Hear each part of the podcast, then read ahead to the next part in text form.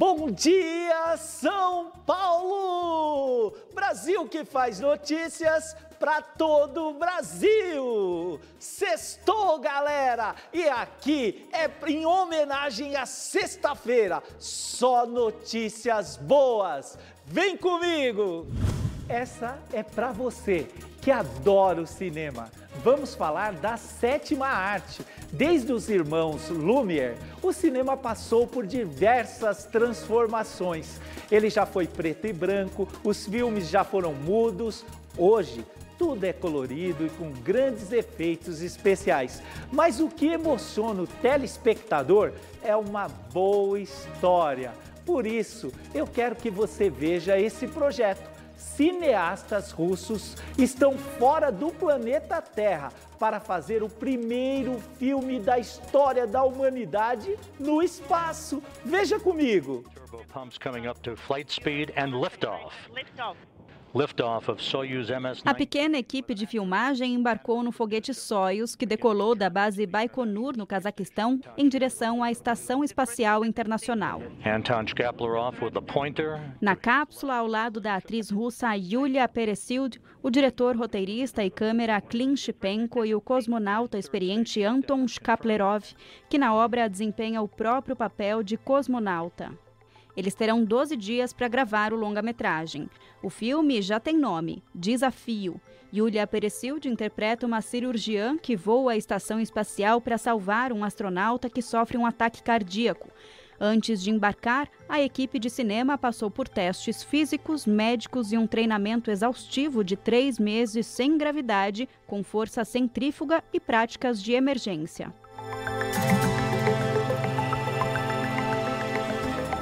Olha que criatividade espetacular dos russos e o poder da cultura e do cinema. Vão gravar no espaço para trazerem a realidade perfeita para todos nós. Essa superprodução eu estou muito ansioso para assisti-la. E você? Você gosta do cinema? Você gosta de filmes? Você gosta de cultura? Tudo isso tem aqui no Brasil que faz notícias para você.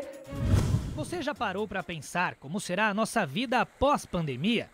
Pois aos poucos os moradores de Ilha Bela, no litoral norte de São Paulo, estão se habituando a esta nova rotina. Nós está sempre cumprindo os protocolos, né?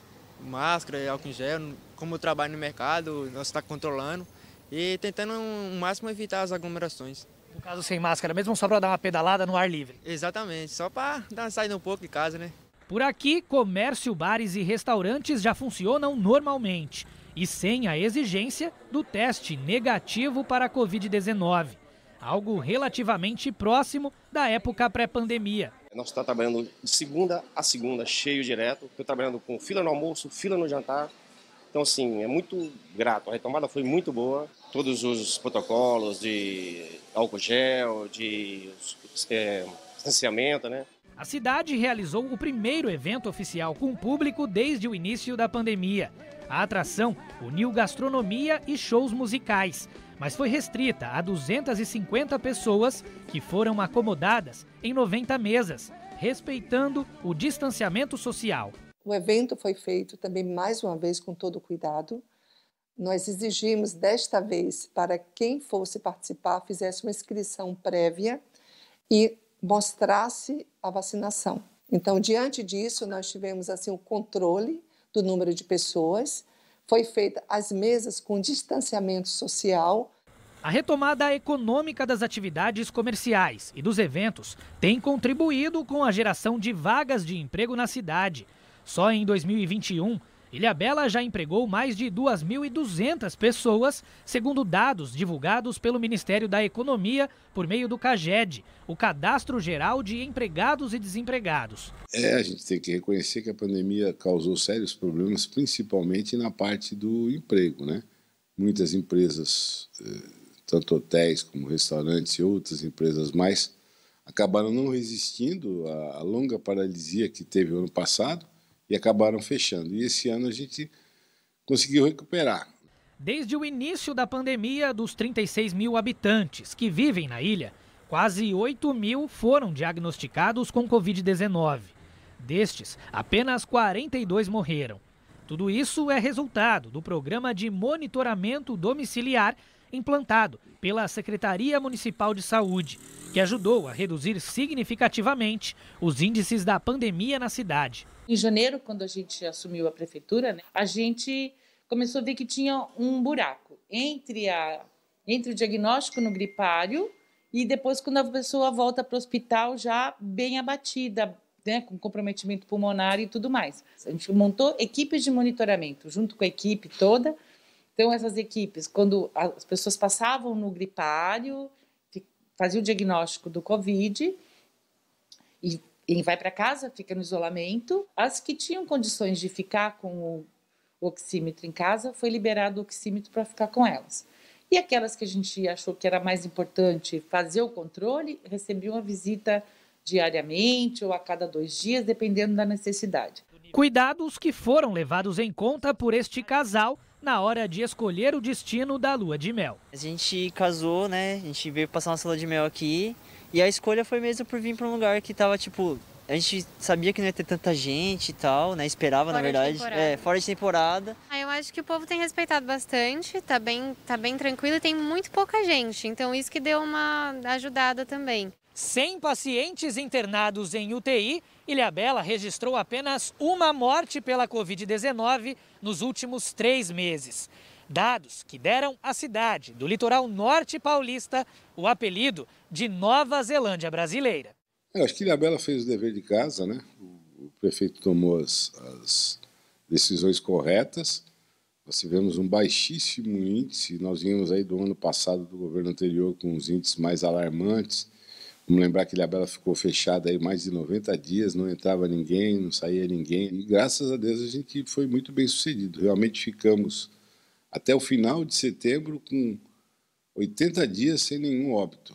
Gestão que foi fundamental para deixar a cidade pronta para receber os turistas com segurança na temporada de fim de ano, que está apenas começando. Quero agradecer a todos, a equipe de saúde, eh, a população que acreditou nas medidas do governo e com isso ajudou ao sucesso desse enfrentamento. Eu quero falar agora de uma mistura de comportamento com economia. Se você for olhar no seu armário ou na sua garagem, eu acredito que você tem algum produto que não usa mais. Você já pensou em vender esse produto? Ah, eu quero que você saiba que isto está ficando cada vez mais na moda. Desde 2020, cresceu 48% o número de empresas que vendem produtos usados. Essa tendência pode estar ligada aos efeitos da pandemia e aquecendo o mercado. Olha comigo. Estas são algumas peças da loja virtual. A estudante de psicologia, Larissa Milena, está entre os 1.875 microempreendedores individuais que abriram negócio durante a pandemia. No começo foi difícil, mas hoje ela comemora os resultados. Está sendo muito útil para mim essa plataforma, esse modo, é, e eu tenho visto o resultado já disso, já vi resultado já até mesmo de eu tirar 100% da roupa, né, o valor em cima de 100%, tem me ajudado bastante. Neste brechó, na zona oeste de São Paulo, a venda online é uma novidade. O online ainda não é muito conhecido dos nossos clientes. Nós estamos estruturando para crescer. Na loja física, os resultados também surpreenderam. Tanto que os quatro andares ficaram pequenos para tanta mercadoria e clientes. Eles estão procurando muito os tons, né, que está em alta, que é o tom de lilás, que é um pouco mais lavanda ou um verde menta, né? As sapatos um pouco mais baixo, roupas mais confortáveis também. Peguei uma blusa amarela que ela tanto pode é, me atender numa condição de um look casual, como um look mais sério também. Antes aqui era o provador da loja, mas como o movimento aumentou bastante, o espaço passou a ser ocupado com roupas que estão para vender. Um estudo do Sebrae registrou um crescimento de 48,58% no mercado de usados nos primeiros semestres de 2020 e 2021. Nos primeiros seis meses de 2021, foram abertos 2.104 estabelecimentos. Esse incremento é o maior em seis anos. E a gente pode apontar aí dois itens, dois pontos que foram importantes para esse crescimento. Primeiro é a perda de renda das pessoas, das famílias, então elas tiveram que buscar alternativas aí de consumo mais barato e encontraram nesse mercado de usados. O outro ponto é o consumidor mais consciente, aquele que está preocupado ali com questões ambientais. O preço é mais em conta, a gente tem acesso a roupas de grife, né, que não te, no caso eu não teria como comprar numa, uma roupa nova numa loja de grife, de grife devido ao valor, e aqui a gente tem acesso a roupas com mesmo, a mesma qualidade, pouco uso e com preço mais acessível. Cada bairro tem uma boa história para contar. As ruas, os moradores, todos procuram fazer deste lugar um cantinho para lá de especial. Eu vou mostrar agora como é o bairro da Saúde, na cidade do Rio de Janeiro. Quem mora por lá tem um novo motivo de orgulho. É que o bairro foi escolhido um dos mais descolados do mundo por um guia americano. O repórter Tony Vendramini mostra pra gente as atrações que levaram a região portuária do Rio de Janeiro ao topo dessa lista. Assista comigo! Um lugar vibrante, colorido, que respira história e cultura. Este pequeno bairro, o segundo menor do Rio de Janeiro, agora é também um dos lugares mais descolados do mundo. Isso decidido por 27 mil leitores do guia americano Time Out, que colocaram a saúde na zona portuária em 15º lugar entre as regiões mais legais a serem visitadas no planeta. Um pedacinho da cidade onde muitas atrações dividem espaço com moradores que ainda levam uma vida simples. É uma maravilha. Tem o Museu da Manhã, tem o Largo da Prainha, tem a Roda Gigante. No... Quer coisa melhor no bairro? O Museu do Amanhã não é o único do bairro. Tem também o Museu de Arte do Rio. E se durante o passeio bater a fome, o Largo São Francisco da Prainha é repleto de bares e restaurantes. Eu sou bem apaixonada pela questão histórica, né? Assim, os prédios e tal. É, essa, essa pegada colonial, né? Assim, de, de conservação. Infelizmente, alguns estão bem pichados. Mas a comida estava super agradável, muito gostosa, saborosa. É impossível separar história e cultura quando se fala do bairro. A saúde fica em uma região do Rio de Janeiro conhecida como a Pequena África, porque foi aqui que a população negra se estabeleceu. E também foi nesta região que nasceu o samba. As referências à cultura afro-brasileira, como a estátua de Mercedes Batista, primeira bailarina negra do Teatro Municipal, estão por todos os lados. Mas é na Pedra do Sal que ela encontra sua maior expressão, o local ganhou este nome porque era onde os negros descarregavam o produto vindo de Portugal no fim do século XIX e no início do XX. Depois eles faziam batucadas com os primeiros sambistas, como Donga e Pixinguinha. No início do século passado, uma chegada de baianos e, e negros nessa região da Bahia é, afirmaram o samba nesse lugar, confirmaram o samba nesse lugar. Tanto é que ah, na próxima rua aqui do lado, a gente tem a Pedra do Sal, da onde sai o primeiro samba, que se chama Pelo Telefone. Então essa região é um lugar de samba, de comida, de festa, de bebida, de encontros. Tradição mantida ainda hoje. Às segundas e sextas-feiras, o samba da Pedra do Sal fica lotado. O samba na segunda-feira é um, é um tipo de samba é, é, é, tradicional, porque é tocado na palma da mão, sem microfone.